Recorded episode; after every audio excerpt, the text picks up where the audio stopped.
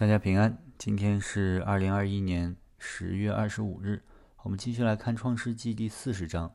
上一章当中，我们读到了约瑟被他的主母陷害，然后被下在了监狱里。约瑟啊，为了不犯罪得罪神，含冤入狱。在监狱里，神依然与约瑟同在啊。圣经说他成为了监狱里的管家啊，监狱长也是非常的喜欢他。那在今天的经文当中，第四十章当中。啊，约瑟遇到了一个转机，啊，就是这个埃及最高的领导人，埃及的法老恼怒他的九镇和善长。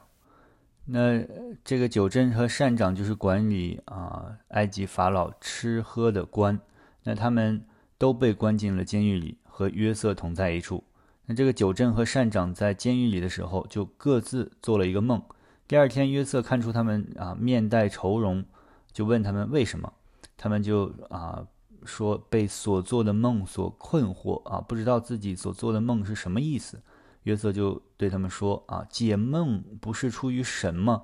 请你们将梦告诉我。九正就把这个梦告诉了啊约瑟啊，那他梦到一棵葡萄树，树上有三根枝子，枝子上的葡萄熟了。九正就拿着法老的杯递给他。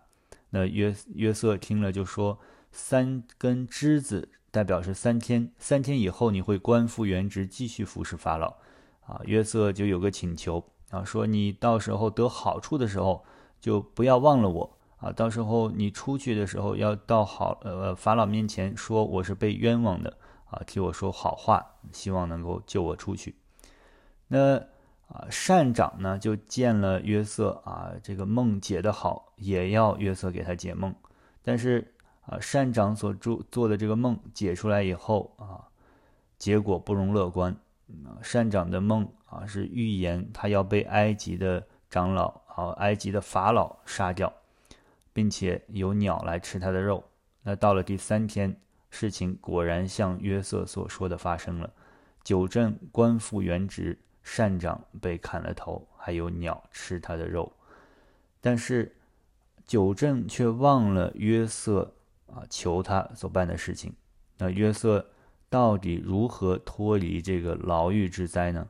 我们明天啊继续来读《创世纪》四十一章，来揭晓这个答案。